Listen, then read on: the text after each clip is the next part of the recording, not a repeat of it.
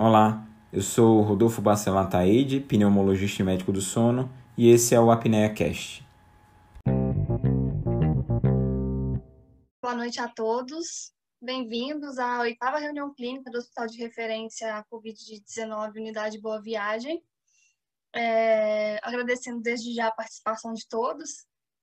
Temos hoje a honra de receber o Dr. Rodolfo Bacelar, que vai falar para nós sobre as atualizações no manejo da Covid-19, vacinas e novas variantes.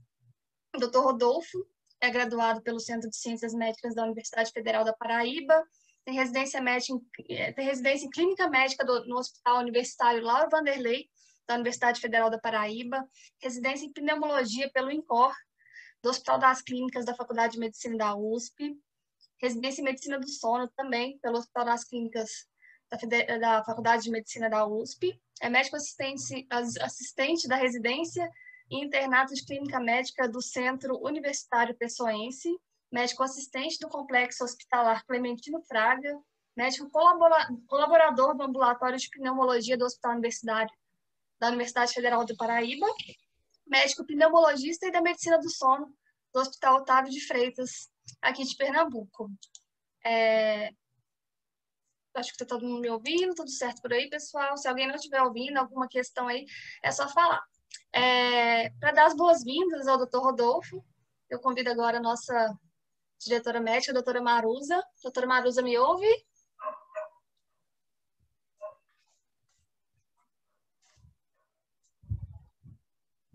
Aguardo. Boa noite. Ah, boa noite, doutora. A gente está te ouvindo. Boa noite a todos. Boa noite, boa noite Rodolfo. doutora. Boa noite. É, eu queria agradecer muito a participação e a boa vontade de Rodolfo, é, que recebeu, que atendeu ao nosso é, convite para dar essa aula prontamente. É, muita coisa mudou, a gente já tinha feito em um primeiro momento, ano passado, uma aula, e assim, de lá para cá, muita coisa mudou, principalmente nós que estamos aí nesse dia a dia. E é, Rodolfo é uma pessoa extremamente atualizada, que estuda muito, e sempre traz as últimas novidades para a gente.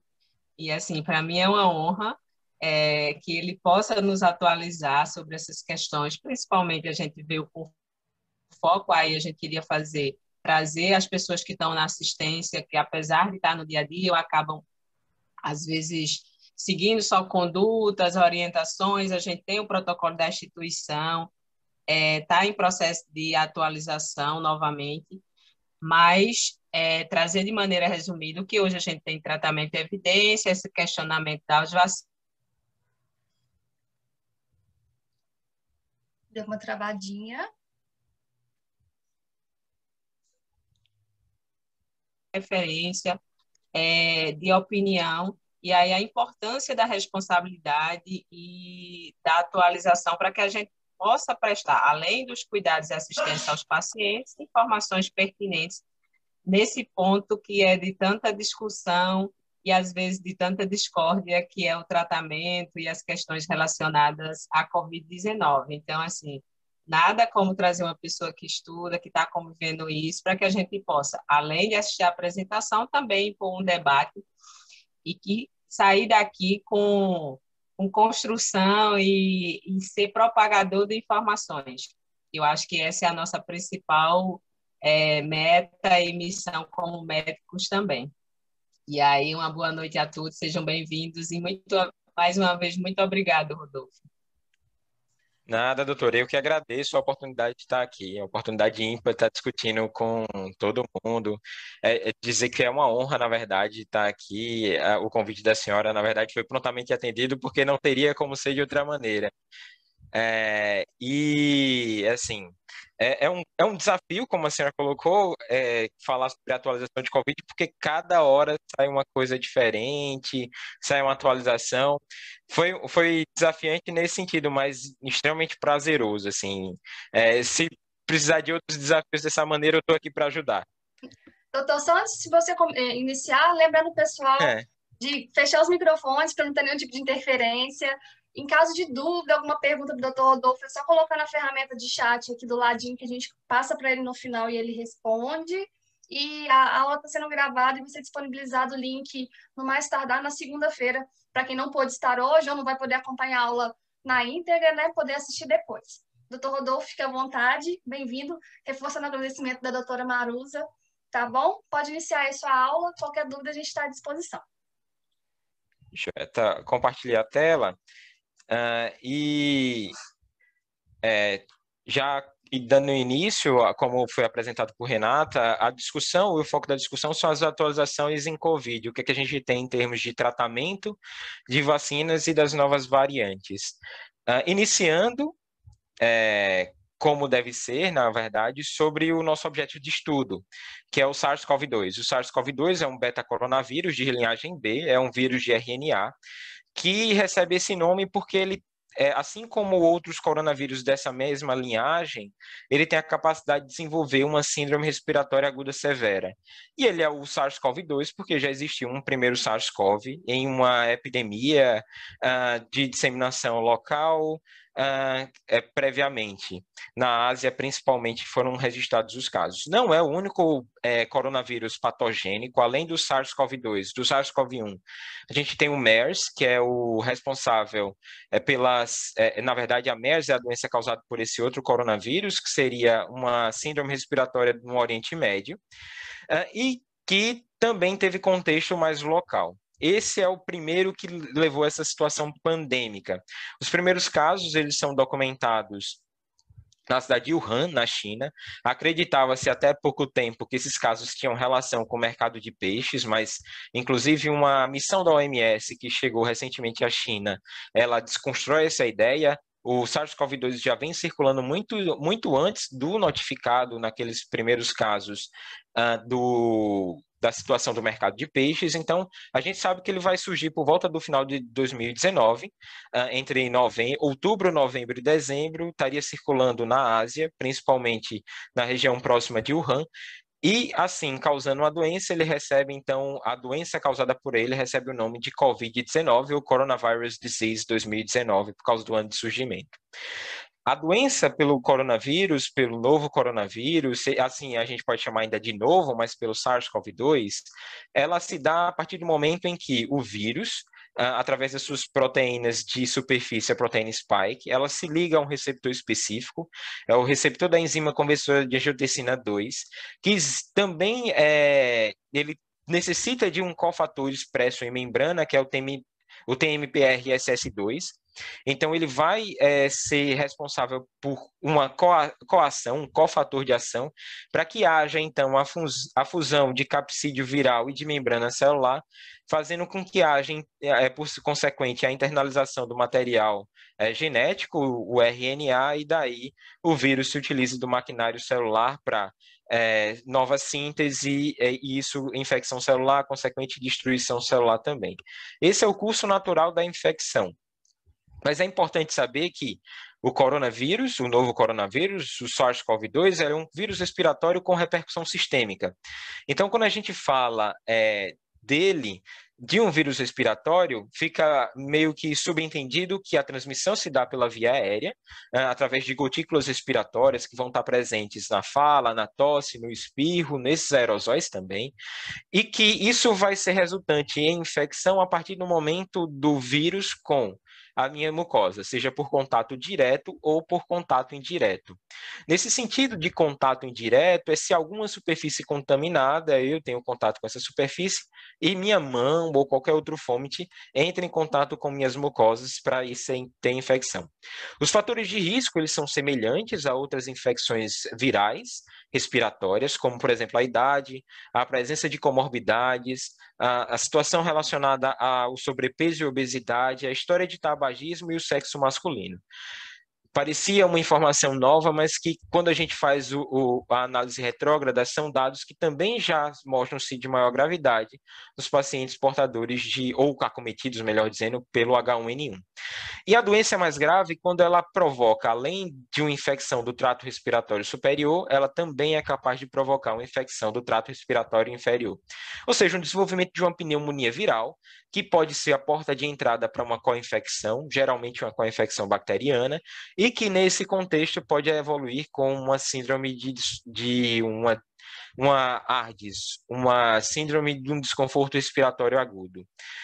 Nesse sentido, é, a evolução que chama bastante atenção e talvez seja um diferencial do coronavírus são evoluções específicas, como, por exemplo, a possibilidade de um paciente começar o quadro com uma doença leve e, a partir da segunda semana, quando existe uma maior incidência de uma co-infecção bacteriana, ele apresentar o chamado second week crash.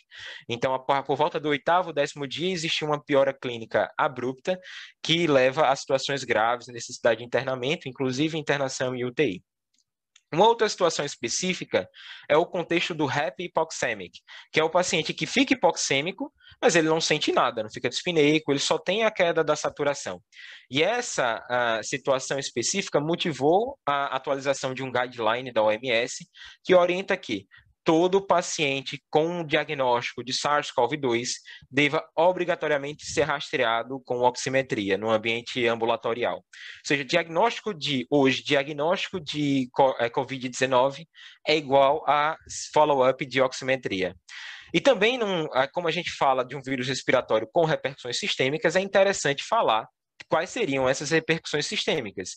São múltiplos os sistemas acometidos. A gente tem acometimento cardiovascular, do sistema nervoso central, trato gastrointestinal, inclusive chegando a ponto de ter acometimento do sistema reprodutor masculino. Então, existe um contexto amplo dentro do conhecimento e do impacto da COVID-19.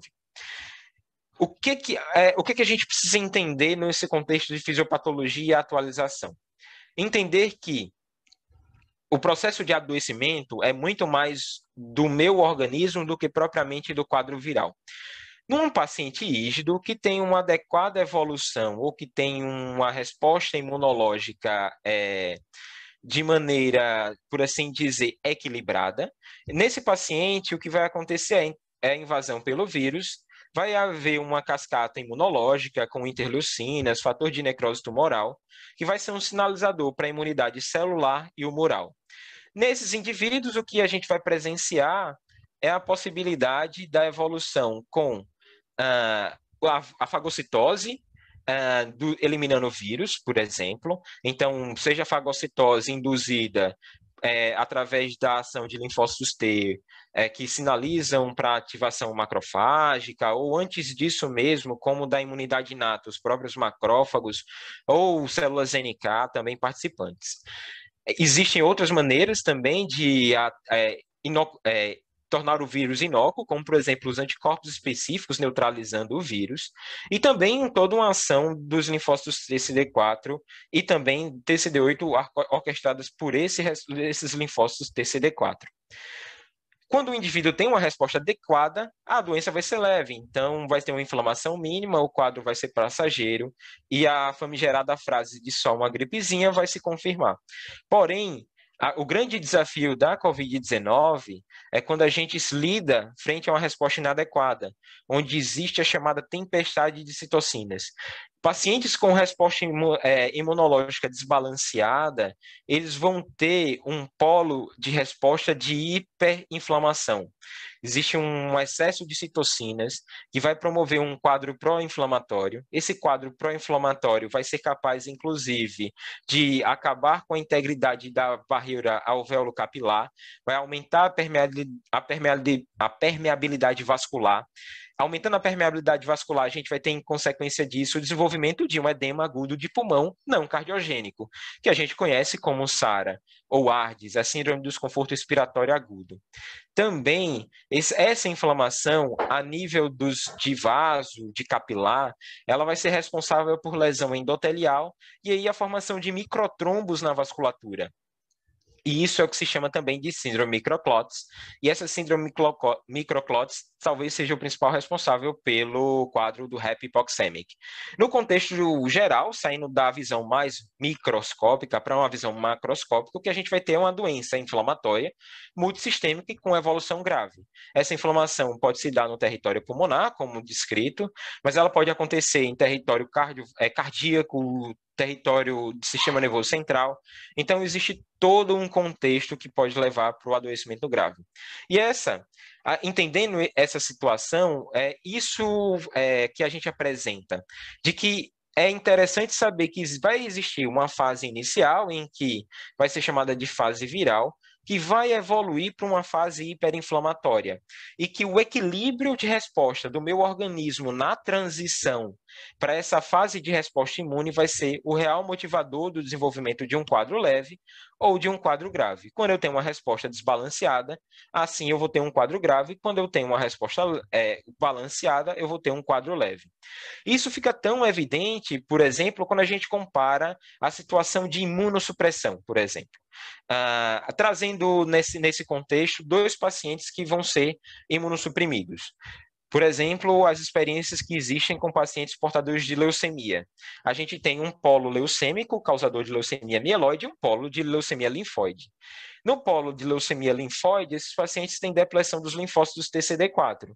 No polo mieloide, não acontece isso.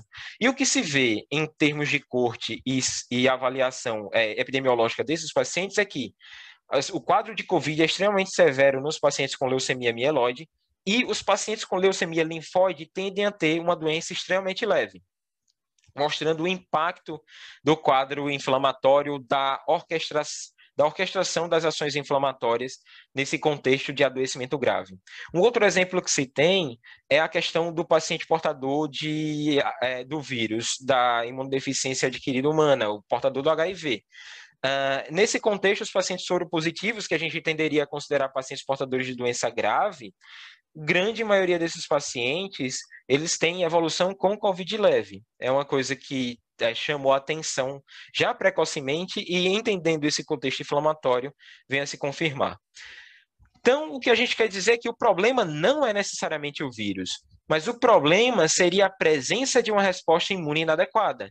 E a partir daí surge uma grande evolução no tratamento da Covid-19. Eu vou tomar a liberdade de dar um grande salto assim nessa questão de apresentação que a gente habitualmente faz.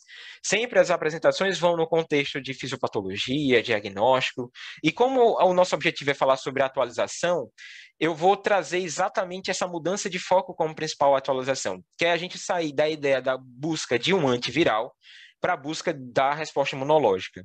E talvez o, a medicação que seja hoje a, a, a, principal, ou a forma de tratamento hoje que seja mais discutida, seja a utilização de terapias-alvos. É, aqui eu apresento a situação da cascata imunológica ou da tempestade imunológica. Todos esses fatores são correlacionados ou são envolvidos dentro da inflamação da COVID-19. Ou seja, a gente tem um excesso de citocinas, de sinalizadores celulares, de ativação celular consequente, é, consequentemente a partir disso, que vai resultar no quadro inflamatório da COVID-19.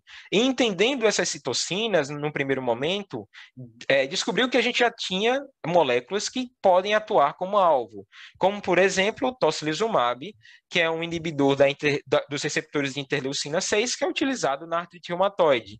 Do mesmo jeito, o ananquira, que é o inibidor dos receptores de interleucina 1. Então, nesse contexto, surgiram os primeiros trabalhos que buscaram, a partir da terapia-alvo, modular essa cascata inflamatória talvez o mais proeminente das as mais proeminentes das moléculas e a mais estudada seja o tocilizumab, que ele impede a ação da interleucina 6 através tanto de uma ligação para o receptor de membrana como do receptor solúvel para essa interleucina. E aí você não tem mais a cascata inflamatória de, derivada da interleucina 6. Os primeiros trabalhos que surgiram foram é, trabalhos observacionais, retrospectivos, como esse publicado no Lancet, é, um, estado, um estudo observacional que mostrou a menor mortalidade em pacientes que receberam o tocilizumab em comparação com o standard of care. Então, na análise subgrupo, inclusive menor mortalidade nos pacientes que tinham, que foram submetidos à ventilação mecânica ou aqueles pacientes que tinham um status inflamatório mais aumentado, um PCR maior do que 15 é, miligramas por decilitro. Esse foi o primeiro trabalho, e depois surge uma corte retrospectiva que avalia também a mesma situação, com 544 pacientes, o menor risco nesse contexto é, de evolução para ventilação mecânica e uma maior sobrevida desses pacientes. Então, a gente viu sinais animadores através de estudos retro, retrospectivos que não são a melhor evidência, mas que são que, que motivaram, levantaram esse questionamento, o sinal, e levantaram outro, a possibilidade de outros estudos, que foi o que fez a Roche. A Roche detentora do, do Actenra, que é a, a molécula patente da, do tocilizumab, ela começa a desenvolver um trial que chama o Covacta. O Covacta Trial começa a ser desenvolvida pela Roche, e nos estudos de fase 1 e fase 2, ela já encontra sinais extremamente animadores, que num trabalho de intention to treat, com aproximadamente 500 pacientes, 438 na verdade, o que se viu foi redução de sintomas nesses pacientes que internaram com Covid. É, você viu diminuição de mortalidade, possibilidade de alta precoce de enfermarias e de UTI, e não foram relatados efeitos adversos. Então, seria a droga perfeita nesse contexto. A Roche começa a evoluir seus trabalhos e a gente leva esse banho de água fria no final de julho do ano passado, em que, nos estudos de fase 3, uh, não se incluiu, não se encontrou os desfechos que, que se acreditaria encontrar, apesar das tendências positivas em alta hospitalar. Então, a Roche, ela encerra o Covacta com essa, com essa notícia do fase 3 que não chegou aos desfechos é, necessários, e a comunidade, com esses sinais encontrados, seguiu com os estudos. O banho de agrafira, ele continua, através de, é, de, através de trabalhos que foram publicados no New England Journal e no JAMA, é. Opa, tem alguém que está com o áudio aberto. É, e aí, desculpa, e aí continuando, os dois trials que foram inicialmente publicados foi um trabalho no New England Journal, que foi utilizou, que é o chamado Boston Area COVID é, Trial, que é o BAC, então, é um trabalho que é feito com suporte do pessoal de Harvard. Uh, nesse contexto, não se encontrou diferença do uso da, do tocilizumab, tanto em retirar os pacientes do suporte O2 como de ventilação mecânica. E o semelhante foi visto também no Corimuno Trial.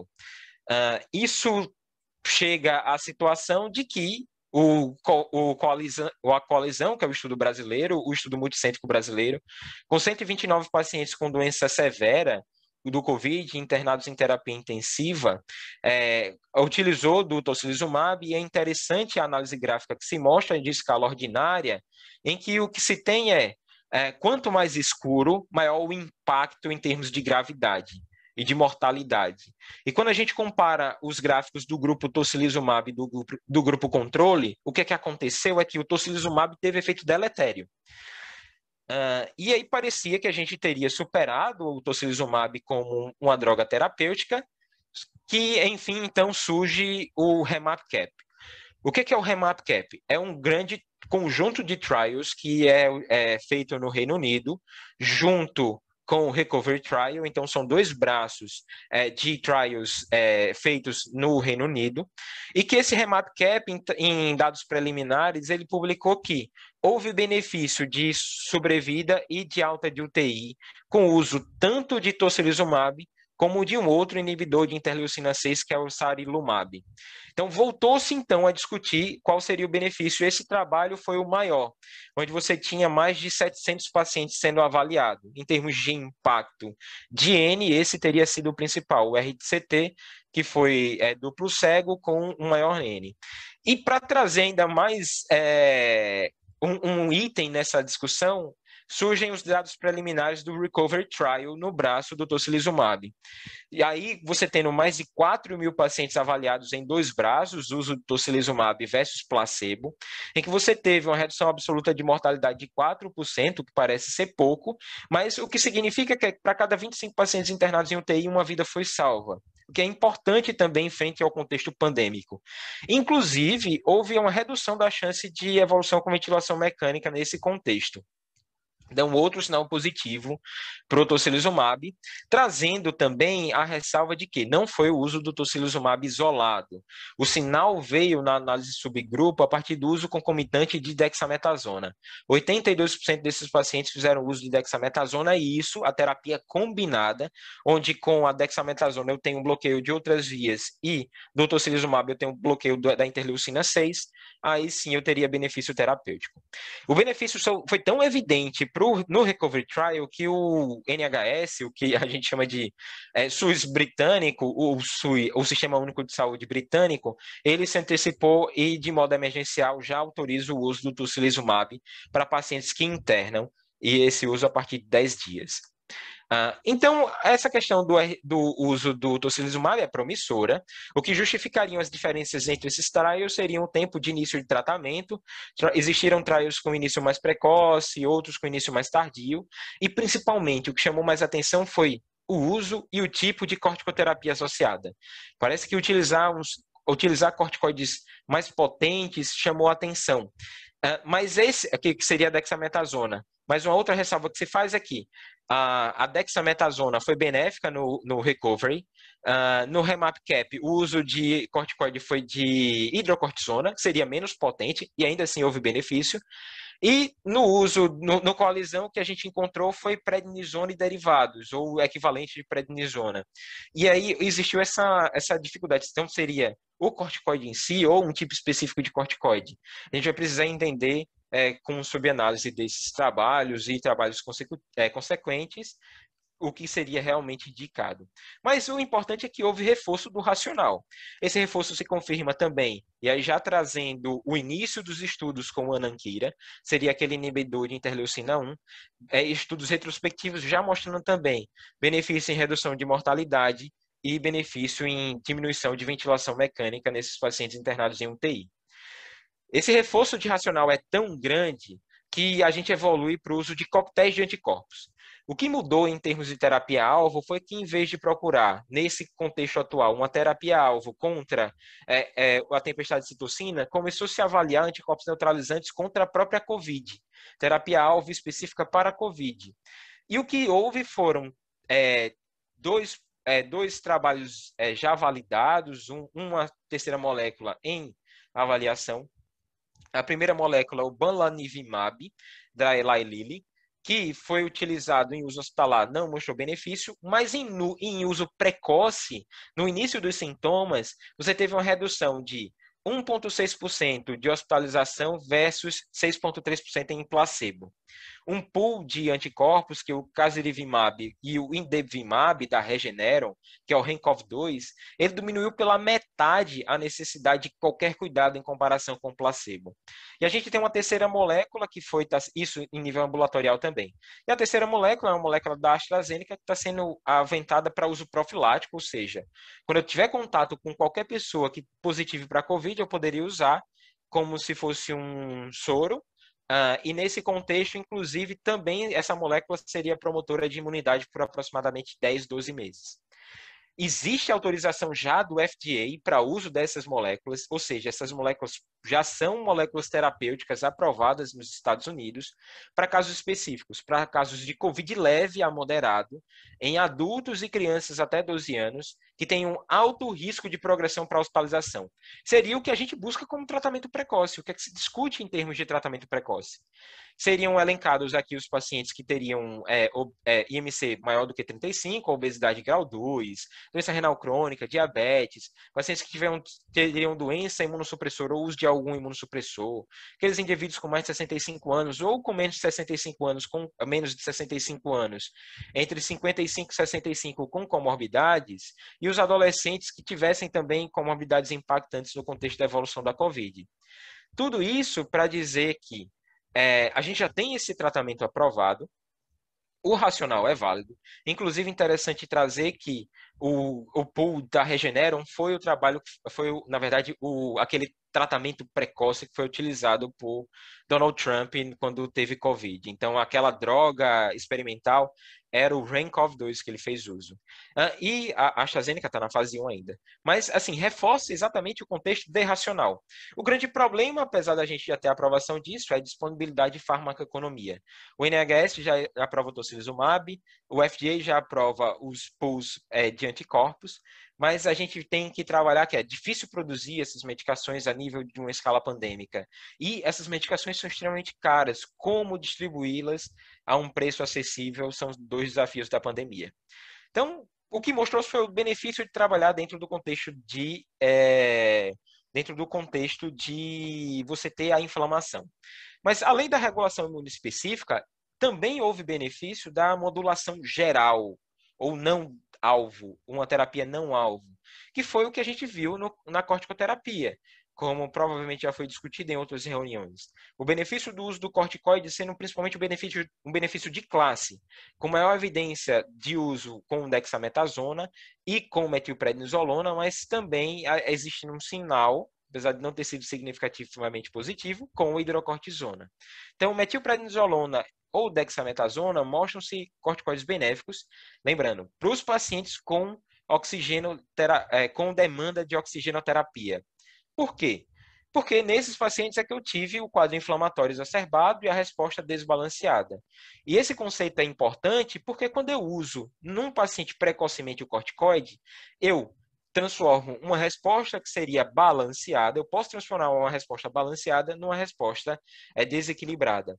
E aí, quando se fez uso precoce do corticoide, o que, que aconteceu com os pacientes? Maior tempo de sintomas, maior é, lentidão de clearance viral, maior tempo de, de hospitalização, maior índice de co-infecção também, e a chance de evolução desfavorável. Os pacientes foram mais para UTI, apesar de não morrerem mais. Isso não é impactante? É sim para quem vai para UTI, quem sofre das lesões decorrentes da ventilação mecânica, que é uma medida salvadora, mas que pode cobrar seu preço.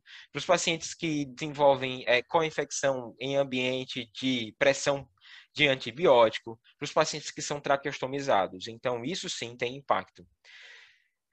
E aí entra um outro, um outro agente nessa discussão, o problema seria tratar com corticoide sistêmico e os efeitos sistêmicos dessa inflamação, mas se eu utilizar o corticoide terapêutico. É, um pre-proof é, levado ao MedRevix recentemente, é, no começo desse mês, mostrou que o uso de corticoterapia de budesonida, 800 microgramas de 12 em 12 horas, no início dos sintomas, melhorava a evolução sintomatológica desses pacientes. Não foi avaliada evolução clínica em termos de piora, mas houve melhora sintomatológica.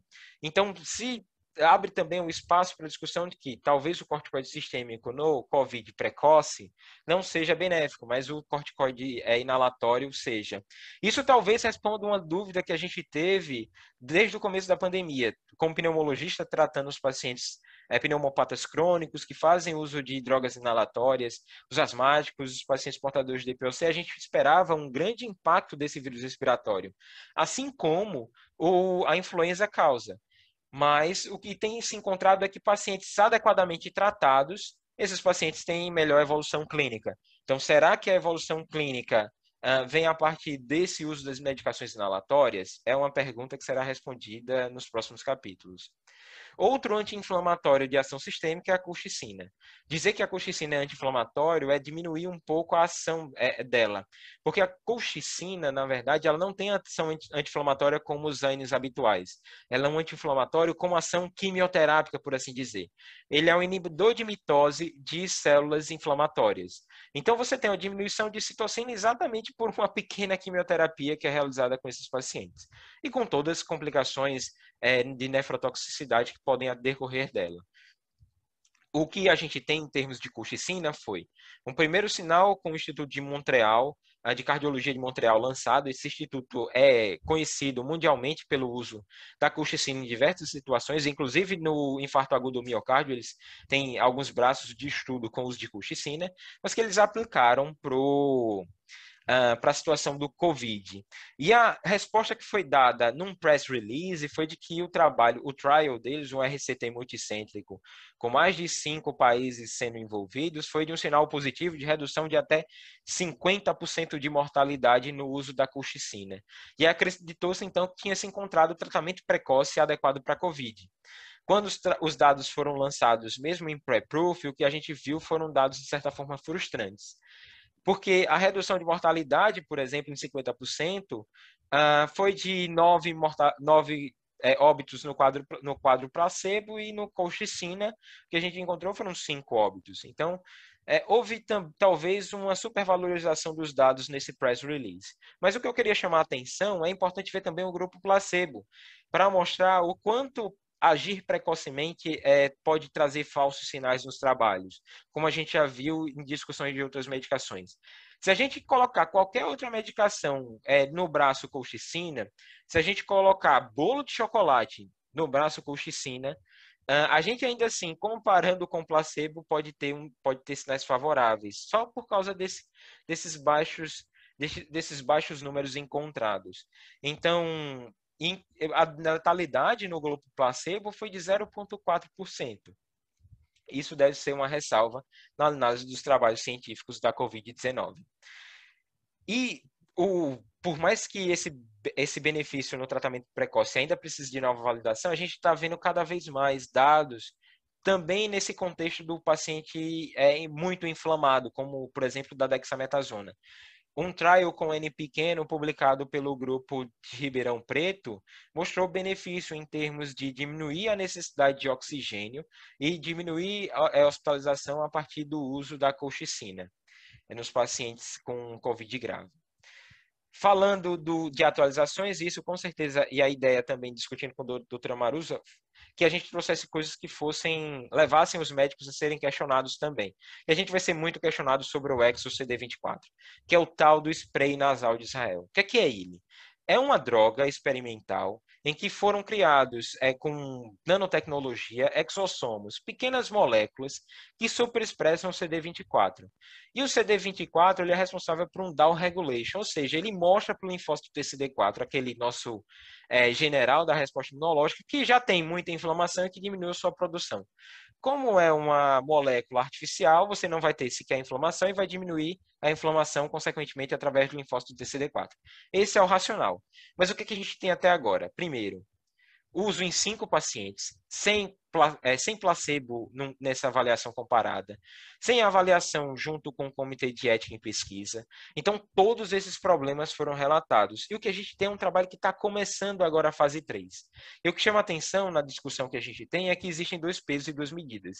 Enquanto, por um lado, as pessoas buscam e anseiam que se vá fazer o tratamento ou que se tem uma avaliação emergencial nesse contexto de terapia, as pessoas subjugam os benefícios da vacina, que mostra que a gente tem uma discussão de certa forma hipócrita. Esse trial, ele tem, é, ele relata que o primeiro uso é de setembro de 2025, mas ele só foi ser registrado, registrado no clinical trial oito dias atrás, em 10 de fevereiro. Então a gente tem que olhar com bastante cautela tudo que vai vir a partir desses, desses dados. Falando de outra droga que é, é, faz a gente ser bastante questionado, a azitromicina, a gente tem um grande equívoco de conceito, porque todo mundo abraçou a questão da azitromicina a partir da ação anti-inflamatória e imunomoduladora que os pacientes com doença respiratória crônica e perfil exacerbador apresentam, ou, ou eles, na verdade, eles se beneficiam desse uso.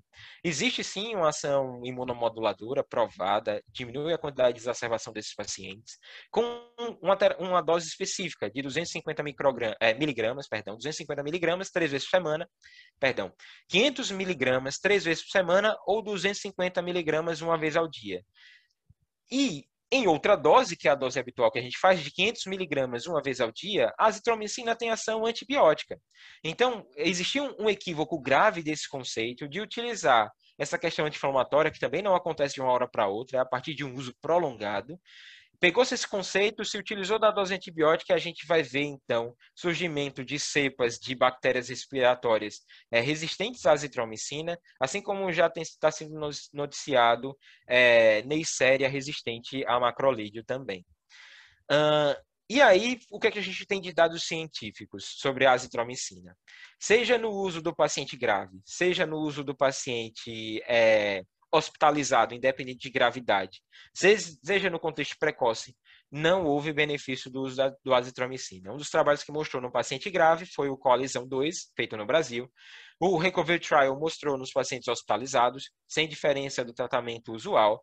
E o Principle, que é um terceiro é, conjunto de trials que é realizado no Reino Unido, específico para idosos, lá tem o Recovery, tem o Remap Cap e o Principle para os pacientes idosos, acima de 50 anos, comparando num trabalho com mais de 1.300 pacientes, azitromicina versus placebo, esse trial foi interrompido por futilidade. O que é que significa isso? Que o dado de não benefício foi tão evidente que eu não precisei sequer terminar o, o meu N estimado. Quanto ao plasma de convalescente, é uma coisa que se discute bastante ainda, é uma situação que causa bastante discussão. É, uma situação é, é, talvez icônica seja o que é encontrado na Argentina. E aqui a gente não pode menosprezar os trabalhos, é, por desconhecimento de como funciona a medicina na Argentina, mas esses dois trabalhos foram publicados em revista de grande impacto, são trabalhos publicados no New England Journal. Então, o primeiro trabalho foi um trial para é, Covid severo, em que se tentou se utilizar o plasma de convalescente e não use benefício do placebo. Um outro grupo argentino, ele resolveu mudar o contexto de uso. Então, tirou do paciente com pneumonia severa por Covid e utilizou, a partir do momento de internação em pacientes idosos com mais de 70 anos, é, para é, avaliar se eles evitaria a evolução para um quadro respiratório severo, e o sinal foi de uma redução de risco relativo de quase 50%. Então, talvez a questão do plasma de convalescente seja também encontrar a população ideal para uso. Outras drogas que a gente é bastante questionado. A vitamina D. Saiu ontem, publicado no JAMA, uh, o trabalho do grupo de, da USP, da Reumato da, do Hospital das Clínicas, da USP, que avaliou, a partir do momento de internação, o uso de alta dose de vitamina D3, que é 200 é, unidades internacionais, nas primeiras 48 horas de internação. Então, se o paciente fosse ter uma resposta desbalanceada pelo efeito de vitamina D, esse paciente já teria tratado. Então, não houve é, evidência de benefício sequer no grupo que tinha hipovitaminose D. Então, isso mostra que é, a gente não teria benefício do uso, o sinal seria de talvez não benefício do uso da vitamina D. A discussão se fica é nos pacientes antes da internação. Será se existe benefício? E para isso necessita-se de outros RCTs. Para a vitamina C e zinco, também a mesma coisa, de um trial que foi interrompido por futilidade. Então, não querendo adentrar mais na discussão, até por causa desse sinal, num trabalho bem pareado, usar vitamina C, zinco em altas doses ou associação delas não foi diferente de, do que a gente vem fazendo hoje. Então, fazendo um apanhado das várias medicações que a gente tem hoje em discussão, uh, não são as únicas, a gente tem, através de um levantamento da OPAS, é, mais de 78 drogas em, em trials para COVID-19, mas as principais sendo essa. O que existe de sinal positivo é com o uso de corticosteroide, de tocilizumab e de cuxicina. E o que existe de sinal negativo de malefício é o uso da hidroxicloroquina. As outras medicações para situações de ventilação mecânica, redução de sintomas ou de prevenção, elas circulam. E é, é isso que mostra os quadrados mais claros, de tendência ou baixa evidência de benefício ou de não benefício. Uh, quando a gente encontra os quadrados cinzas, são trabalhos de de mal, má qualidade. E quando a gente não tem é, nenhuma cor, que seria o escuro, seria a ausência de evidência uh, até então documentada nesses casos. Uh, fala, então, saindo desse contexto de tratamento, trazendo a discussão para um outro polo em termos de atualização sobre a Covid-19. A gente fala de inflamação, de PCR, VHS, ferritina, já que a gente fez o salto. São alguns dos marcadores que a gente avalia do prognóstico e da evolução desses pacientes. Eu queria trazer a discussão para o dedímero. E aí, o contexto do dedímero como um marcador de inflamação. Por quê? Quando a gente levanta o que se sabe sobre dedímero falso positivo, todo o contexto em dedímero positivo que não é TEP é uma situação inflamatória ou pró-inflamatória. Então, o dedímero é sim um marcador de inflamação. E qual a, o papel do dedímero na, na COVID-19? é de lembrar que dedímero elevado nem sempre é trombo. Então, se eu encontro um dedímero, não significa trombose. E a síndrome de microclots, ou seja, aqueles microtrombos encontrados nas circulações pulmonares ou em outros territórios, não é condição de tromboembolismo venoso, são situações diferentes. Então, sobre o dedímero, o que a gente tem de informação recente é que o valor isolado do dedímero é de prognóstico e não de diagnóstico de evento tromboembólico. É prognóstico do COVID, não diagnóstico de COVID, não diagnóstico de TEV. Como a gente já sabia antes para a TVP-TEP. Uh, não há indicação hoje de uso de dedímero para follow-up, de fazer curva de dedímero. O que a gente encontra muito frequentemente é a situação de uma elevação de, eh, de dedímero e nos pacientes, no momento em que se fez o follow-up, uma lentidão em reduzir, mostrado, mostrando que talvez o estágio pró-inflamatório da COVID ele perdure. E isso não necessariamente é uma condição deletéria, entendendo que também dentro de um estágio pró-inflamatório existe boa resposta. E entendendo também que nem toda resposta é, é, de imunidade contra a Covid é humoral, existe imunidade celular também. Talvez seja isso que a gente veja com o dedímero aumentado posteriormente, para isso virar uma afirmativa, mais, uma afirmativa mais conclusiva, novos trabalhos vão precisar ser publicados. O, exame, o dedímero não deve ser guia para exame de imagem, também não deve ser guia para tratamento. O que deve guiar necessidade de exame de imagem e tratamento clínico é exatamente a clínica. O tratamento medicamentoso é a clínica. Isso é essa coisa do dedímero não não guiar tratamento é tão relevante que é a situação que foi vivida no começo de janeiro, é, na verdade metade de janeiro, três grandes trials, um deles o que a gente comenta com frequência, o Remap Cap, o Attack Trial e o Active4, que é o trabalho, o grande trial patrocinado pelo NIH americano, eles, os três trials foram interrompidos por futilidade, do mesmo jeito que a gente viu para a vitamina C é, e zinco, ah, do mesmo jeito que a gente viu para a azitromicina no tratamento precoce. Então, significa que o, o sinal foi evidente de não benefício muito precocemente, sem necessidade de seguir com o estudo. Por isso que o, o, o valor do dedímero hoje não deve ser considerado para o uso de anticoagulação plena. O que é que a gente tem de anticoagulação para a COVID? Em termos de recomendação, são três grandes guidelines que se alinham. Você tem um guideline do CHEST, da Sociedade Internacional de Trombose e Hemostasia e da, da Organização Mundial de Saúde, e que divide os pacientes em quatro possibilidades. O paciente hospitalizado crítico, o paciente hospitalizado não crítico, o paciente após a alta e o paciente ambulatorial. É categórico que o uso da anticoagulação plena só deve ser considerada no paciente que tem TEV diagnosticada, no paciente que tem TEV suspeita até que você descarte, ou na presença de coágulos intradispositivos. Então, o paciente tem um acesso venoso central e tem coágulo no acesso, ou é, o paciente está em diálise e em ramos de diálise ele tem trombose é, intrarramo, isso é indicação de anticoagulação plena. Mas, de outra forma, os pacientes que estão internados, independente de onde estiverem, têm indicação de uso profilático e o CHEST não recomenda após alta e no ambulatorial. Do mesmo jeito que a OMS.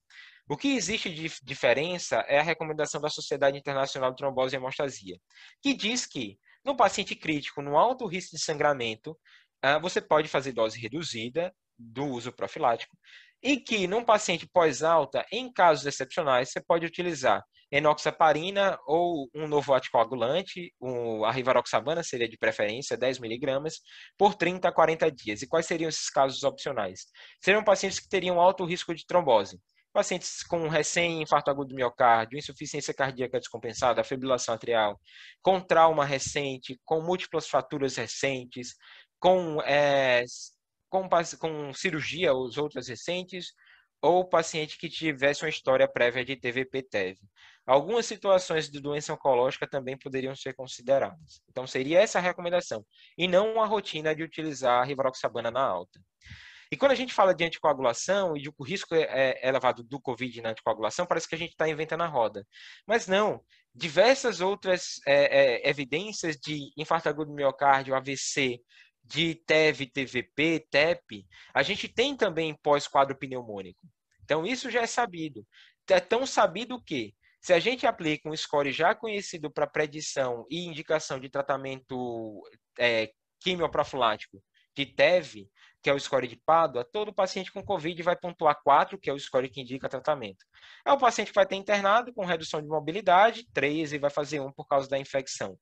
Ou então é um paciente que vai ter, a, a, por, pela idade, pela questão da insuficiência de uma doença respiratória, a, a questão da obesidade. Então, todos esses contextos vão levar o paciente a fazer o uso da anticoagulação profilática. Então, a gente não está é, dentro de uma situação desconhecida, talvez a gente não estivesse discutindo adequadamente esse contexto. Passado de tratamento, a, a, a gente é, então muda um pouco o foco e vai falar de vacina. Então, o que é que se tem de vacina? Importante lembrar dos conceitos é, básicos de memória imunológica.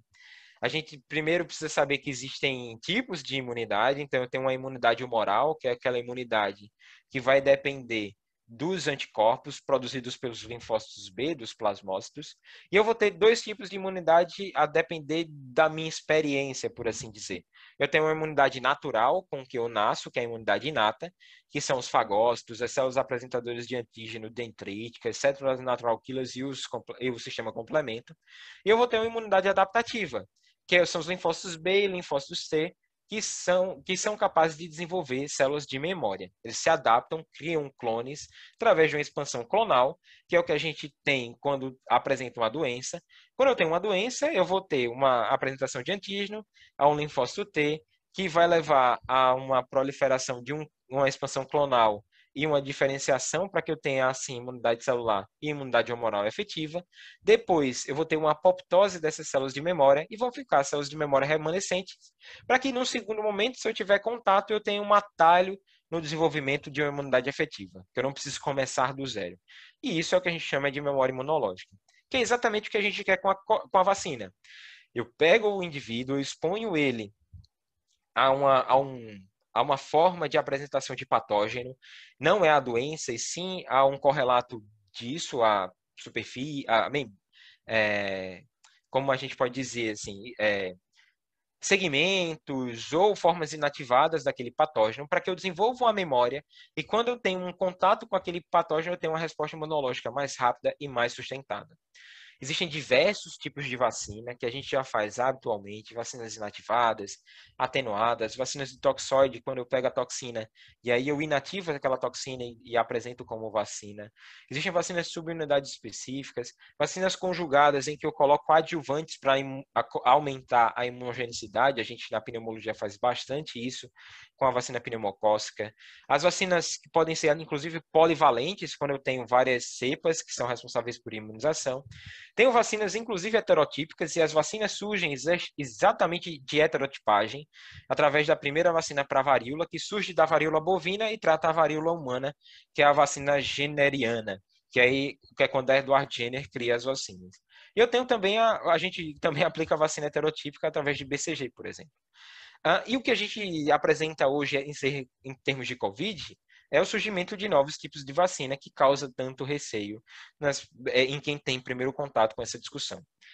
Uh, talvez seja interessante ressaltar que todas as vacinas passaram por todas essas etapas, as que foram autorizadas para uso, e hoje as em uso estão em vacina de fase 4. Então, como é que eu faço os testes clínicos? Primeiro, eu crio uh, um, ou busco, na verdade, um antígeno promissor, eu trabalho ele em modelo animal e daí eu vou é, de centenas, é, de dezenas, centenas, milhares de pessoas avaliando segurança, resposta, esquema terapêutico e eficácia para que aí sim eu libere a medicação e nenhuma medicação é, deixou de, estar em estudo. Então não existe isso, ah, não, o remédio foi aprovado fase 3, mas está vendo, ele é tão fraco que ainda está em estudo. Não é isso. Toda a medicação do AS que se usa passa por vigilância das agências reguladoras para que, ao qualquer efeito adverso que surja, que não foi evidenciado, mesmo com 100 anos de utilização da medicação, possa ser é, prontamente reconhecido. Contra a Covid-19, a gente tem esses cinco tipos de vacina em avaliação. A vacina de vírus, que pode ser atenuado ou inativado, a vacina de vírus inativado, a Coronavac, que é produzida em associação Sinovac-Butantan, essa que a gente tem como mais proeminente para discussão. As vacinas de vetores virais, existem vacinas que usam o sarampo como vetor viral. Existem vacinas que, principalmente, essas são as principais, na verdade, são as vacinas que usam o adenovírus como vetor viral. Isso é inédito no contexto de utilização é, em grande população. As vacinas que usam adenovírus são a da AstraZeneca, a vacina da Janssen, a vacina da Gamaleya, que é a Sputnik V.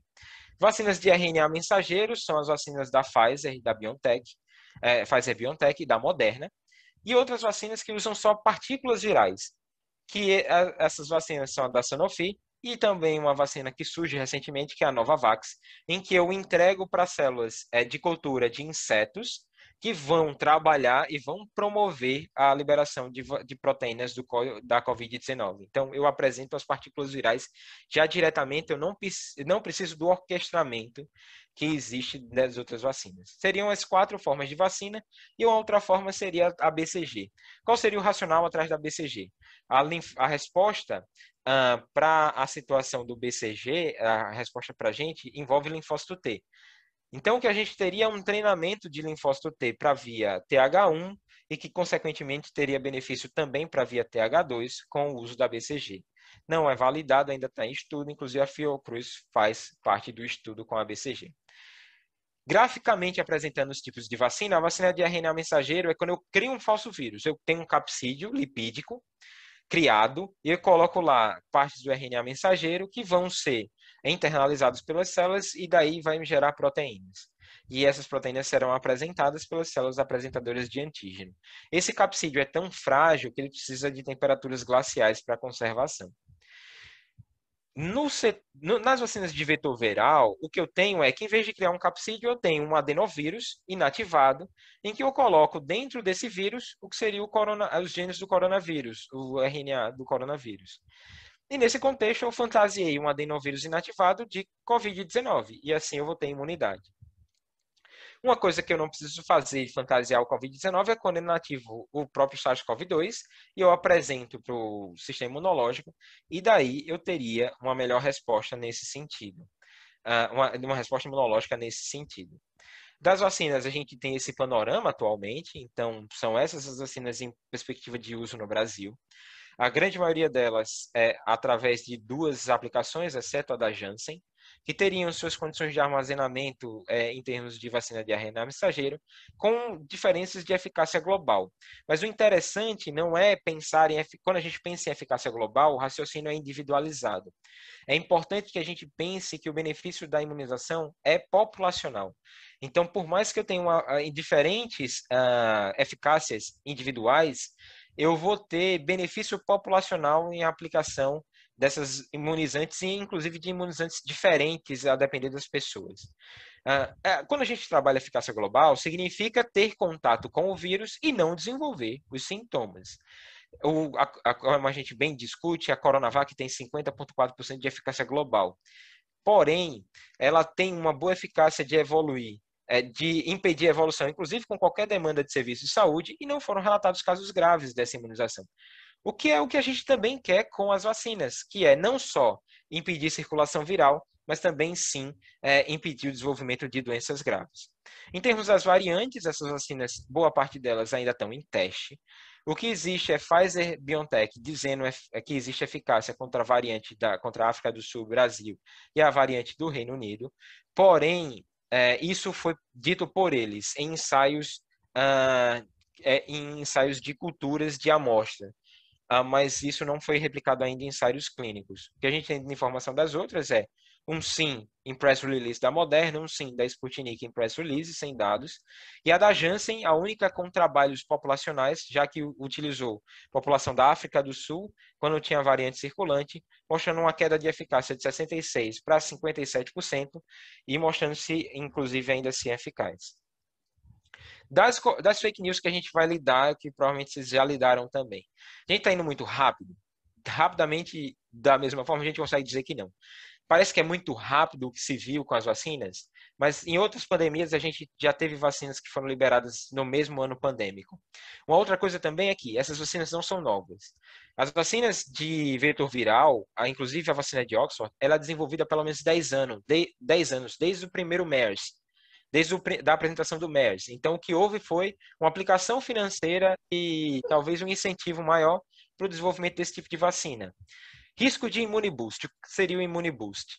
Uh, até voltando no, muito rápido, a vacina de ebola foi uma das coisas que também, é, ou seja, o ebola, ele também acelerou a vacina de RNA mensageiro. Então, a gente já falou de ebola há cerca de uns cinco anos e tem pelo menos cinco anos de desenvolvimento desse tipo de vacina. Imuniboost seria eu ter a vacina e depois ter contato com o vírus e ter uma doença mais grave por causa disso, que é o que acontece, por exemplo, com a dengue. Uh, e não tem nenhum relato de imuniboost com nenhum outro vírus respiratório. Vem a discussão política também de que pode ser obrigatório. Vacinação no Brasil já é obrigatório.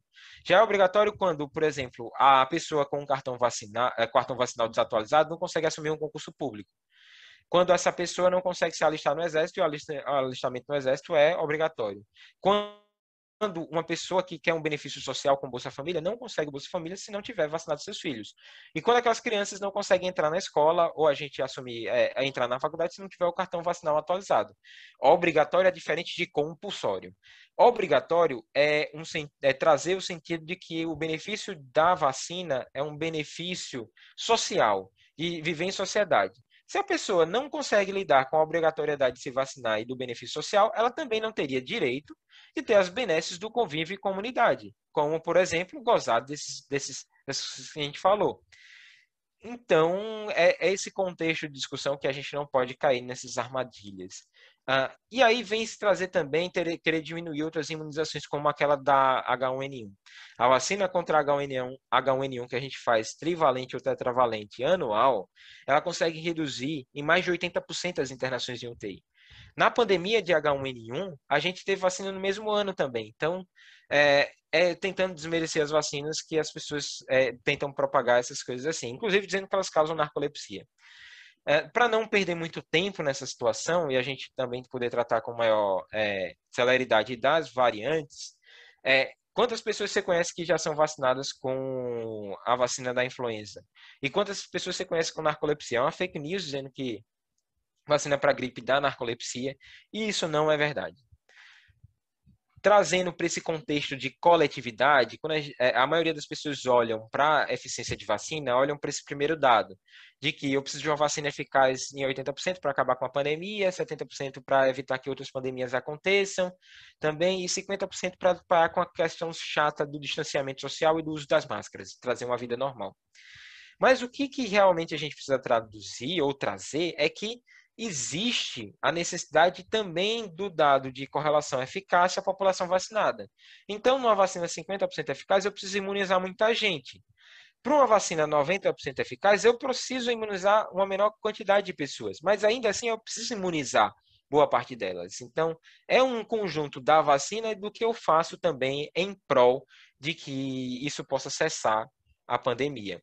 A gente enfrenta hoje o grande desafio, que é produção e imunização, Uh, a gente, isso é noticiado constantemente, mas um outro desafio é trabalhar, além daquelas outras fake news, dentro do contexto de alguma, alguma, alguns equívocos, equívocos de compreensão.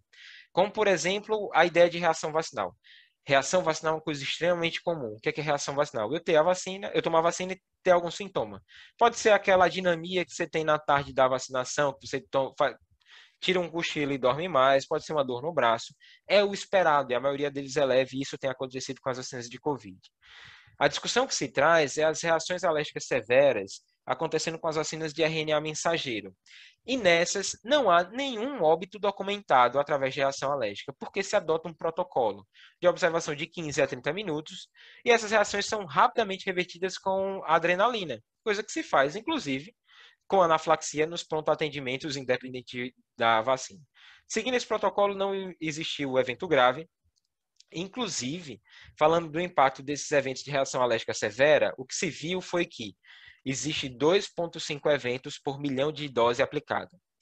E qual é a chance de acidente de avião? 2,5 eventos de queda de avião por milhão de voos que decolam.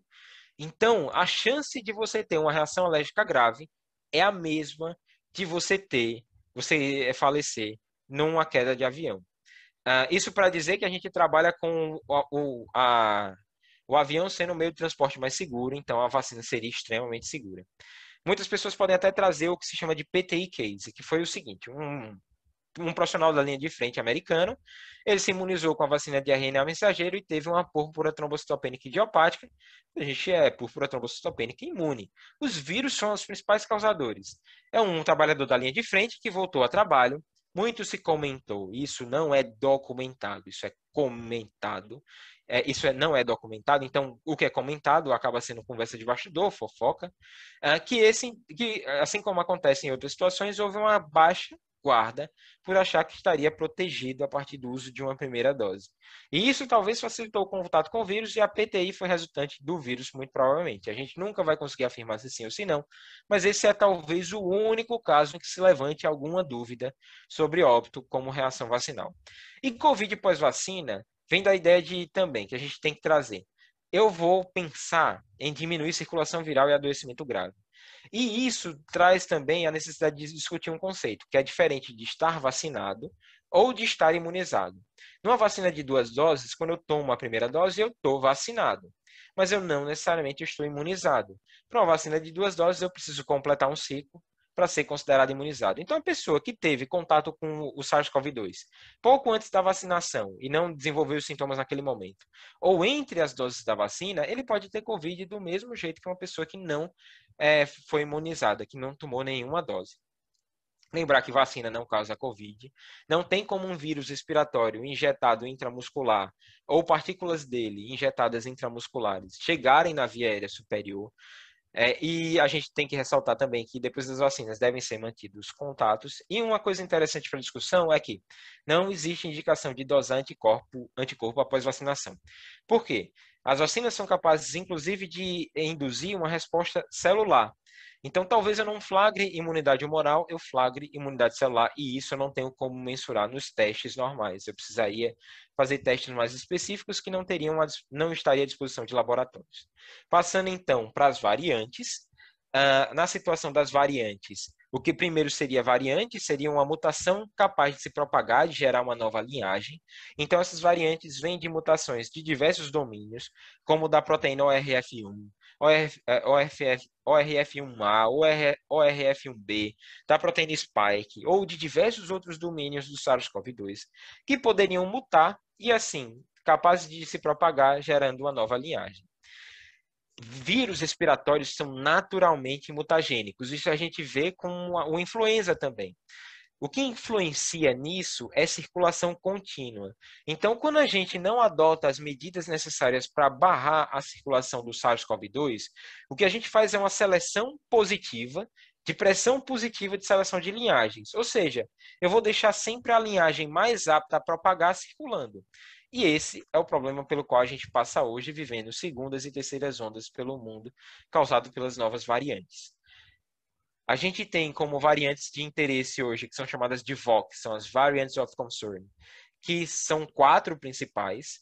São a primeira, talvez, que foi noticiada, mas não documentada. É, foi documentada também, mas não que existiu, talvez seja melhor dizer assim.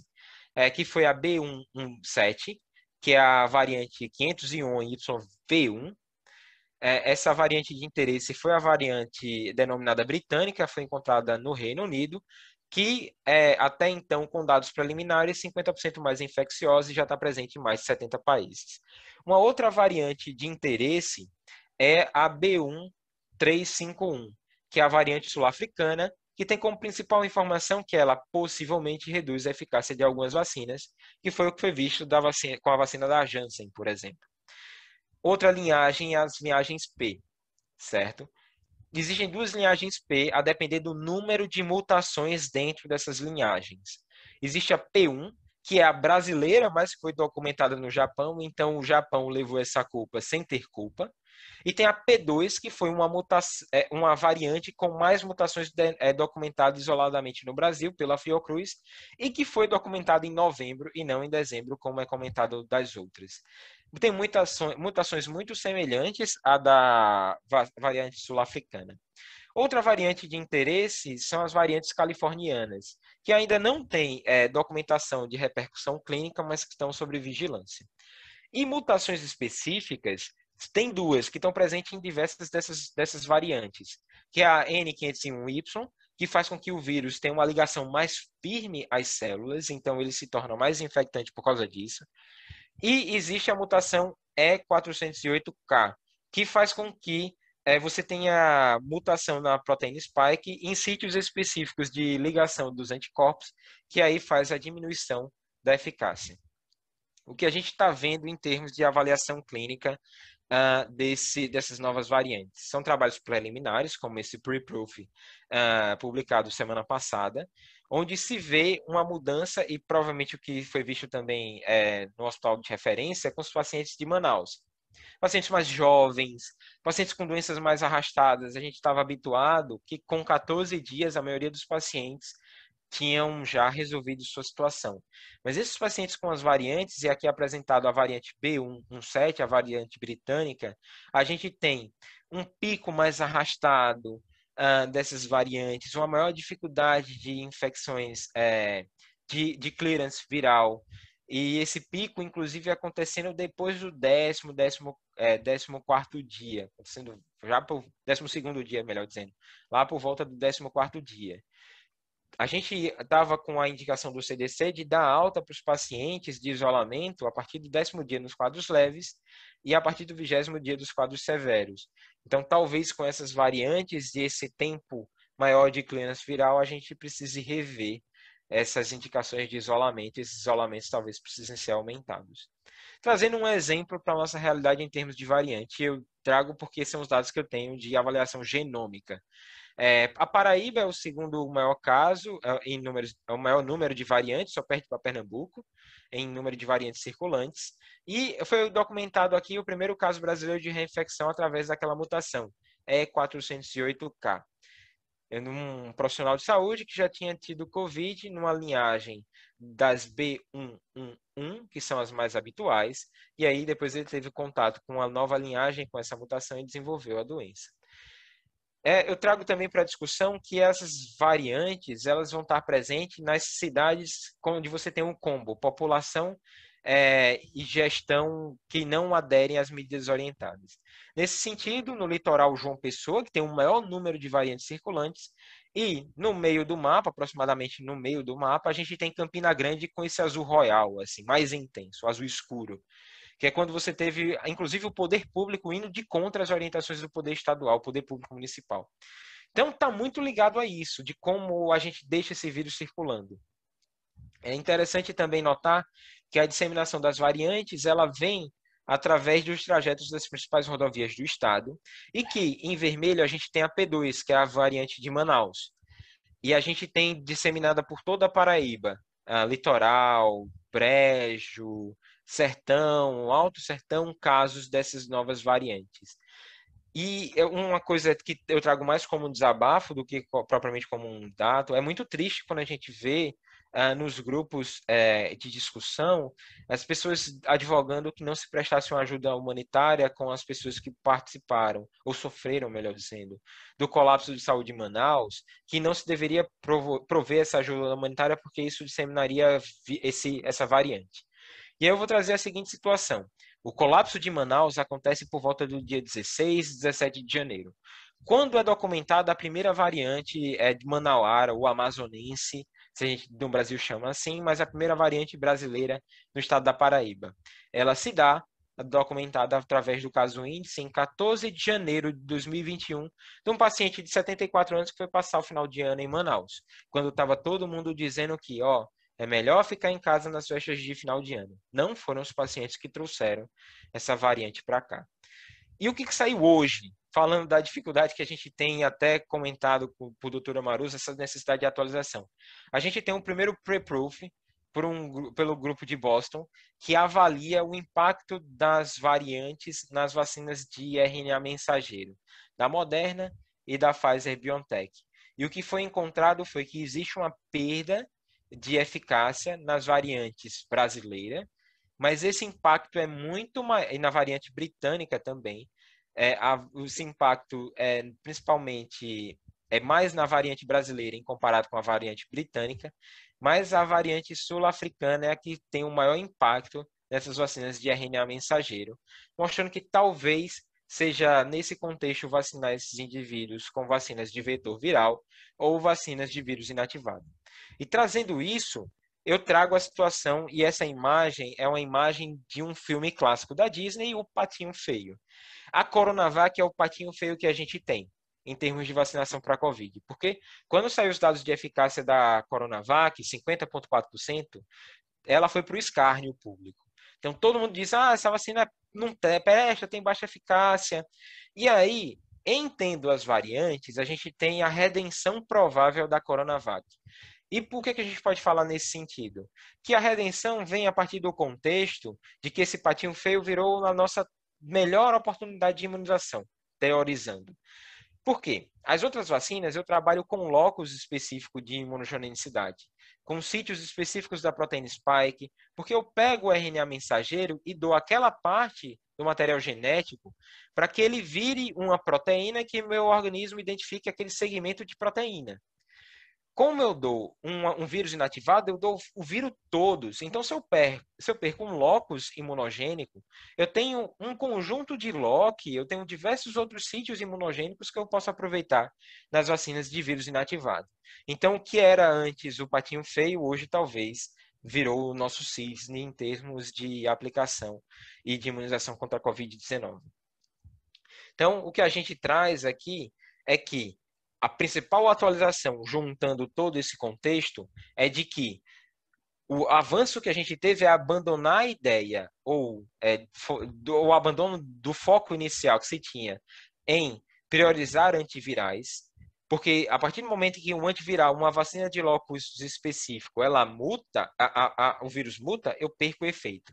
O foco e a atualização principal é que a gente talvez precise focar em vacinar o mais rápido possível, com vacinas de vetor viral e de uh, vírus inativado, e que eu mantenha os cuidados para que eu impeça a proliferação dessas novas variantes.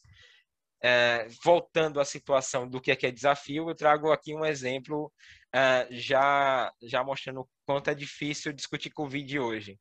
Isso aqui foi em novembro de 2020. A gente tinha quase 60 mil trabalhos publicados no PubMed sobre Covid.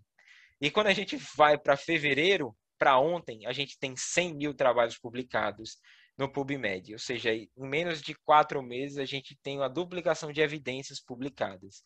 E evidências de boa qualidade e má qualidade, o grande desafio é que a gente volte também a entender o que é nível de evidência científica. Que existe uma escala hierárquica do que, que eu vou considerar de um trabalho sobre outro, considerando primeiro trabalhos de bom, de boa qualidade. Por mais que seja uma revisão sistemática de má qualidade, se eu tenho um ensaio clínico randomizado, esse trabalho de boa qualidade ele prevalece. Então a gente precisa entender níveis de evidência e qualidade de evidência. Porque hoje, infelizmente, a gente vive isso. Inverteu-se a pirâmide das evidências científicas, jogaram-se as meta-análises e os RTCTs lá para baixo, e a gente vive hoje de situações anedóticas, correlações ecológicas, série de casos, cortes e, e trabalhos de, de caso controle sendo discutidos à torta e à direito nas redes sociais. Uh, inclusive, eu coloco um asterisco em meta-análise, porque meta-análise tem uma situação extremamente específica. Meta-análise é igual uma máquina de fazer suco. Então, ela depende muito da evidência que eu tenho sobre os, os trabalhos colocados nela. Então, surgiram meta-análises avaliando, por exemplo, outras medicações como hidroxicloroquina, como ivermectina, dizendo que teria benefício. Mas é, a, a nota do, do, do, suco, ela vem nesse contexto. Se eu pego boas laranjas, eu passo numa boa na máquina, eu vou ter um bom suco de laranja, eu vou ter todos os benefícios de um bom suco de laranja. Mas se eu pego laranjas podres e passo num suco, eu vou ter suco de laranja. Mas eu vou ter um suco de laranja de péssima qualidade. Então eu deixo essa ressalva para discussão sobre as meta-análises. É, é difícil, é árduo discutir isso, é difícil viver o que a gente vive hoje, mas o mais importante é que, seja aqui, seja aí, a gente está junto para enfrentar isso. Se porventura eu não conseguir, o tempo for exíguo e a gente chegar a um ponto de é, é, as dúvidas ainda continuarem, eu deixo meus contatos através de e-mail, redes sociais, para que esteja um portal aberto para essa discussão. E eu agradeço pela atenção de todos que me escutaram até agora e peço desculpas se eu passei do tempo estimado. Obrigada, doutor Rodolfo. é, a gente tem umas perguntas aqui. Caso o pessoal ainda tenha perguntas, podem mandar aí na ferramenta de chat. É, Dr. Manuel está perguntando. Na verdade, ele tem três perguntas. Eu vou fazer uma por uma para ficar mais fácil responder. É, ele pergunta: o último trabalho publicado sobre o tocilizumab com corticoide, até onde podemos afirmar que a melhora foi só do tocilizumab? Isso. É, na verdade, assim, a gente não pode afirmar. Essa foi a conclusão que se chegou quando avaliou-se todas as evidências acerca do tocilizumab. Porque existem evidências de boa qualidade negativas sobre o uso, que inclusive aumentaram a mortalidade, como o estudo da coalizão mostrou, e a gente tem evidências de boa qualidade com um N grande mostrando benefício. O que se teve foi que o melhor benefício veio da terapia combinada. Então, que provavelmente a gente vai ter é, tendo como indicação a, a utilização do tocilizumab ou dos inibidores de interleucina 6, é a associação entre corticoide e tocilizumab, não o tocilizumab isolado. Ele pergunta também, qual o melhor score para avaliar a gravidade dos pacientes COVID na admissão? SAPS, SOFA, COVID-4C, APACHE? É, na verdade, o, o, o score que se deve utilizar, todos esses scores são de avaliação de paciente crítico.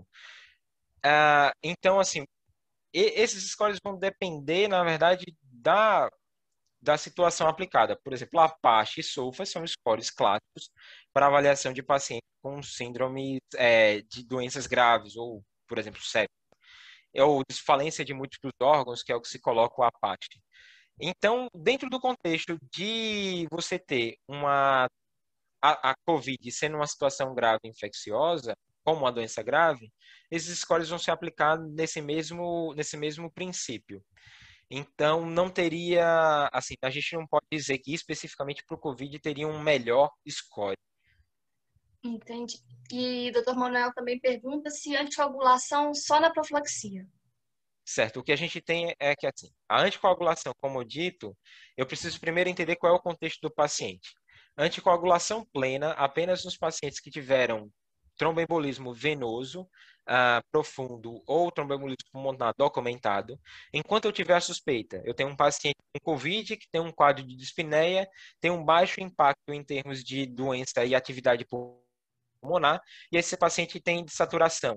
Uh, esse paciente chega a ter, por exemplo, uh, é, uma dispneia, além da desaturação, já que a gente pode ter também o hipoxêmico. Mas se a gente tem esse contexto associado, eu acho que no contexto do COVID, eu não tenho um paciente é, tendo aquela repercussão clínica pelo COVID, eu imagino que seja o TEV ou TEP, Uh, aí eu vou manter anticoagulado até documentar. Confirmando, eu mantenho anticoagulação plena, descartando eu tiro a anticoagulação. E no contexto de anticoagulação plena para aqueles pacientes também que tenham trombose in situ em catéter, seja catéter acesso venoso central, seja catéter de diálise. Anticoagulação plena é para todo paciente internado. É, anticoagulação profilática, perdão. Então, anticoagulação profilática é todo paciente que interna, seja em UTI, seja em enfermaria. Ambulatorial, eu não tenho indicação de fazer anticoagulação por qualquer medicação, e nos casos de alta, só em casos específicos e por um guideline. Então, outras evidências dizem que quimioprofilaxia, anticoagulação profilática, nem nos pacientes que têm alta. Ok. A André Maia pergunta: após quanto, é, após quanto tempo da recuperação, é, quanto tempo após a recuperação do adoecimento de Covid é seguro se vacinar? O que a gente tem per protocolo da, da, das imunizações é, são 30 dias certo? Ah, a ideia não é nem que você vai ter, por exemplo, eu estou com Covid e aí eu me imunizo ah, e eu vou desenvolver um quadro mais grave ou a vacina não vai ter efeito. É, não é nem isso, assim, mas é uma ideia de maior vigilância em termos de eventos adversos de vacina. Então, não existe prejuízo de imunização, porque a pessoa já vai estar imune pelo contato com o SARS-CoV-2, adia-se um pouco para que eu tenha um fenômeno de aumento de imunidade, que foi o que se mostrou é, quando se vacinava as pessoas. Então, é essa orientação 30 dias depois do evento de Covid. Ok, pessoal elogiando, excelente aula, parabéns, que aula fantástica, todo mundo elogiando aqui. Mais alguma pergunta, pessoal? É, eu não sei se, se alguém vai ter alguma pergunta, Renata, mas assim, uma coisa que me surgiu, que talvez seja interessante colocar, é porque é, é um tema muito amplo e as coisas é, fica difícil condensar tudo. Mas uma dúvida que surge recentemente é o seguinte: as pessoas, por exemplo, eu tive Covid, eu, eu vacinei, fiz, a gente trabalha em vacinas com duas doses. Eu tive a primeira dose, eu fiz a primeira dose da Covid e no meio entre primeira e segunda dose tive Covid. Quais são as orientações atuais? É de que é, você deixe para fazer a imunização 30 dias depois. É, eu acho que abri um outro áudio. É, alguém tá com o microfone ligado, gente. Vamos desligar. Enfim, acho que desligaram. Joia. É, e aí, assim, a indicação seria de que eu seguiria com Covid, eu seguiria, na verdade, eu seguiria com Covid, cuidando do Covid, tratando o Covid, fazendo as observações necessárias. A partir do momento em que eu tenho considerado alta do Covid, eu espere 30 dias para imunizar. Por mais que exista um gap aumentado entre essas doses, ainda assim, a, a ideia, o racional por trás disso é que vai existir uma potencialização da imunização que combinada de ter o vírus e ter a, a, a vacina. Então, as pessoas ficam receosas porque, poxa vida, será que eu perdi a oportunidade de ter uma vacina eficaz? Não. Houve só o adiamento da segunda dose, mas vai existir eficácia de imunização ou imunidade, é mesmo com esse esquema. É, uma pergunta agora minha, é, eu não sou da área, enfim, mas o que a gente tem apresentado nessas, né, nesses últimos dias, né, que o pessoal tem tomado já a segunda dose, foi é. o aumento nos casos de gente que teve reação sei lá, uma dor de cabeça, nada grave, mas começaram a ter mais reação na segunda dose do que na primeira. Tem alguma coisa a respeito se a segunda dose, sei lá, se tem alguma carga a mais ou se o tipo de diluição dela é diferente da primeira? É, isso sim, eu, vou, eu digo para você, Renata, que eu sou também testemunha disso. Então, na primeira, imunização, na primeira vacinação, o meu sintoma foi de uma discreta dinamia, um cochilo de algumas horas, maior do que o habitual, resolveu. Uh, e na segunda dose, uma, uma dor no sítio de aplicação mais proeminente. Existem coisas a serem avaliadas nesse sentido. Por exemplo, a possibilidade de que você uh, tenha acúmulo de efeitos em primeira dose e segunda dose, por mais que exista um delta de quatro semanas. Uh, o delta pode ser menor, pode ser de duas semanas, de duas a quatro, dos, dos protocolos, mas que, assim, isso é uma possibilidade. Uma outra possibilidade que existe também é a variação do aplicador. Você pode ter uma pessoa mais delicada aplicando, foi intramuscular, mas não, você não pegou uma área é, de músculo que seja tão sensível, e no segundo momento você teve isso. Uh, você tem também um contexto de a gente passa, principalmente hoje, da imunização dos profissionais. Os profissionais são cada vez mais precarregados. Será que isso não é um fator confundidor para avaliar os efeitos secundários dessa vacina, os efeitos colaterais? Então, às vezes, aquela é, é, dor de cabeça, ah, aquela a dinamia pode ser da sobrecarga de trabalho, não propriamente da vacina. Então, assim, e existem até locais que estão aplicando com, é, com agulhas diferentes. Então, até o calibre da agulha pode ser um promotor de dor ou de reação local. Entendi. Doutor Diego também mandou uma pergunta aqui. É, temos dados nacionais e internacionais de que até 30% dos pacientes críticos com Covid desenvolvem tromboembolismo venoso, inclusive de forma silenciosa, sobretudo em membros olhar esse evento muda a conduta com relação à dose de anticoagulação? Há alguma sugestão de um screening de eventos trombóticos, tendo em vista esse dado tão relevante de incidência de TEV em membros assintomáticos? Isso. Na verdade, o que existe é que a gente tem um foco maior para a situação agora.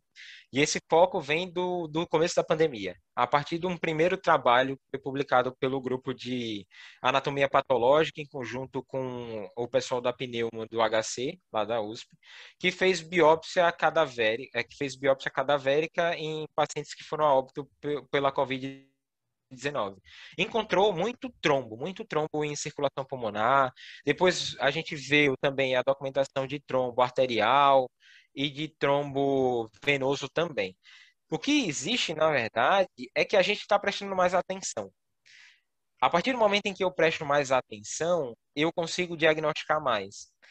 O que trabalhos populacionais vêm mostrando é que a incidência de trombose na COVID, inclusive a trombose silenciosa, é igual do que em outras situações inflamatórias e infecciosas. O COVID não é mais trombogênico do que outros vírus ou outras bactérias, por exemplo, como foi apresentado. Como por, é, você tem a chance de ter três vezes mais evento de TVP quando você tem uma pneumonia. E a gente não anticoagula habitualmente os pacientes pós-alta de uma pneumonia estreptocócica, por exemplo. Ah, o que a gente está prestando é mais atenção a partir daqueles primeiros dados, dados que levantaram a hipótese. Quantos pacientes, por exemplo, eu fiz ultrassom venoso assintomático internados por, por, é, em pacientes que não tinham sintomas de TVP, é, ultrassom Doppler em pacientes internados por pneumonia, por exemplo, por pancreatite aguda, é, situações inflamatórias severas. É, então, assim, fica essa questão. A gente talvez esteja mais vigilante e esteja documentando mais. Até porque não mostrou-se, inclusive, desses eventos de TEV uma maior mortalidade. Além de não ter mais incidência, não tem mortalidade diferente quando comparado aos outros eventos de TEV. Ah, eu não sei se eu respondi a tua pergunta, Diego, mas essa questão. O questão do screening é clínico. Então, quando você tem um paciente que evolui é, clinicamente, sintomatologicamente, aí você tem a indicação de fazer, certo? Mas até hoje um screening que valide, por exemplo, o valor de dedímero ou rotineiro para esses pacientes não, não, não foi indicado, não é validado por guideline. Legal.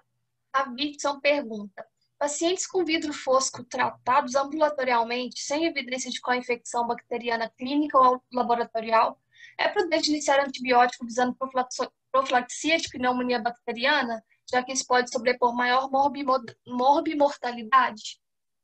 É, Havson, é, na verdade a indicação é de não utilizar, porque não existiu é, benefício nesses pacientes. É, entra na discussão de você vai estar tá dando antibiótico para um vírus. Então você está tratando com uma droga que acaba com bactéria para uma doença viral. Outra coisa interessante de dizer, é, a gente tinha até pouco tempo, tempo atrás a ideia de que o pulmão era um órgão estéreo que era um contrassenso, porque a gente considera a via aérea superior extremamente colonizada, uma das vias aéreas mais colonizadas, é, mais podres do reino animal seria a via aérea humana superior. A gente tem um trato intestinal extremamente colonizado e a gente considera o trato intestinal saudável quando colonizado por diversas bactérias. E aí seria é contraproducente quando a gente pensa que o pulmão, um órgão que tem contato com o meio externo, também não seria colonizado existia essa ideia equivocada de que o pulmão era estéreo, mas o pulmão, na verdade, vem se tendo cada vez mais evidência da existência de, uma, de um microbioma pulmonar. E esse microbioma pulmonar, inclusive, para ter uma boa resposta imune, ele precisa estar em equilíbrio. Quando eu uso um antibiótico numa situação inadvertida, eu posso causar um desequilíbrio daquele microbioma e teorizando isso, inclusive, inclusive poderia levar a uma pior resposta da Covid-19. Então, a indicação do antibiótico hoje ela vem exatamente na evidência clínica ou laboratorial da possibilidade de co-infecção. Então, por exemplo, o paciente habitualmente na COVID ele tem uma tosse seca, mas essa tosse se torna produtiva, ou existe uma mudança de aspecto de expectoração, imagens não só de consolidação de vidro fosco na tomografia, mas imagens de consolidação que falem a favor de um quadro pneumônico bacteriano, a situação de uma leucocitose associada, que não é um padrão é, hematimétrico de evolução do COVID. Isso sim justificaria uma suspeita de co-infecção e aí você começar o tratamento antibiótico. Doutor Rômulo pergunta: qual a impressão sobre o uso da imunoglobulina em fase mais tardia em paciente internado grave? Já, Rômulo, o que a gente tem é que não teria é, evidência de benefício, porque eu perco aquele timing de controle da, do quadro inflamatório. É o que mostra o plasma de convalescente utilizando de maneira precoce nos pacientes idosos, o grupo argentino, o tocilizumab na internação desses pacientes também, o uso do corticoide na internação dos pacientes hospitalizados. Então a ideia é essa, de que você não é, é, você consiga intervir nessa situação inflamatória. Os de mecanismo geral até de maneira mais tardia, como corticoide e a corticina. Mas esses outros, a ideia e a maior evidência é que talvez de uma maneira não precoce no sentido do paciente ainda ambulatorial, mas quando ele está em vias de desenvolver uma situação mais grave. Doutora Carol, ela tem uma dúvida segurada de forma de ordem prática. Qual paciente que iniciaríamos o tocilizumab? Pacientes linfopênicos, PCR aumentada, ferritina e quando? Também qual seria o impacto de ordem prática e saúde pública? A, a, a, situação, Carol, é assim. É, a indicação seria de todo paciente, é o, o que o NHS faz, os pacientes com Covid severo. Então, na oportunidade de usar associado dexametasona e tocilizumab. Essa seria a indicação para quem tem autorização de uso. Ah, então, o paciente indo para UTI, independente de linfopenia ou de elevação de PCR e ferritina, é, geralmente seria esse o contexto do paciente ah, gravemente agudizado, mas sem é, especificar alterações específicas de laboratório, não querendo ser redundante dizer isso. Uh, mas o paciente que vai para UTI seria o paciente benéfico do tocilizumab, independente de ventilação mecânica ou não. Uh, e impacto de ordem pública, de saúde pública, essa é a grande dificuldade. Como é que a gente vai conseguir é, produzir tocilizumab suficiente para os pacientes que a gente teria em UTI? E a questão de farmacoeconomia, se a gente pensar que uma dose de tocilizumab pode circular em torno de 2 mil a 5 mil reais.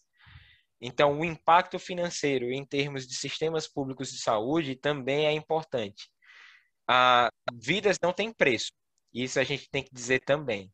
Ah, mas pensando num contexto de farmacoeconomia, coisas que precisam ser pesadas. É isso, a doutora Marusa está elogiando e agradecendo. Obrigado. Pessoal e agradecendo aula excelente, aula fantástica, o pessoal adorou. então, acho que é isso. Não temos mais nenhuma pergunta, doutor Rodolfo. É, a gente agradece sua participação. Foi, como eu disse, apesar de não ser da área, eu acho que teve muita informação relevante para todo mundo que pôde acompanhar essas atualizações, essas questões que todos os dias estão presentes na, na nossa rotina dentro do hospital ou mesmo na, na sociedade mesmo. Exato. É, e, na verdade, assim, de novo, agradecer a oportunidade de estar aqui com vocês discutindo. Uh, e qualquer dúvida que tiver, qualquer coisa que ficar uh, que a gente não pôde responder, ou alguém que se sentiu mais inibido em perguntar, é, eu deixo à disposição o meu e-mail, os contatos, para que assim a gente elucide qualquer coisa. É isso aí, pessoal. Eu queria só, Oi, só agradecer, Renata. É muito bom, Rodolfo. Assim, é óbvio, esperado. Você sempre surpreende muito. Tem uma excelente apresentação. Queria agradecer demais.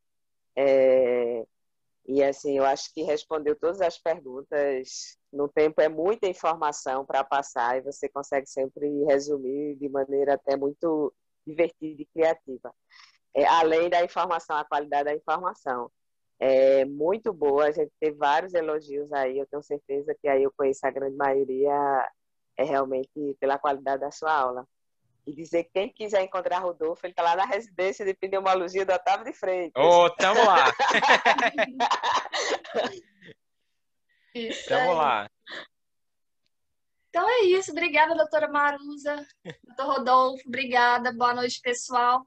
A gente espera contar com todos novamente aí em breve na próxima reunião clínica. Obrigada, Obrigado. doutor. Boa noite. Boa noite, pessoal. Boa noite. Até a próxima.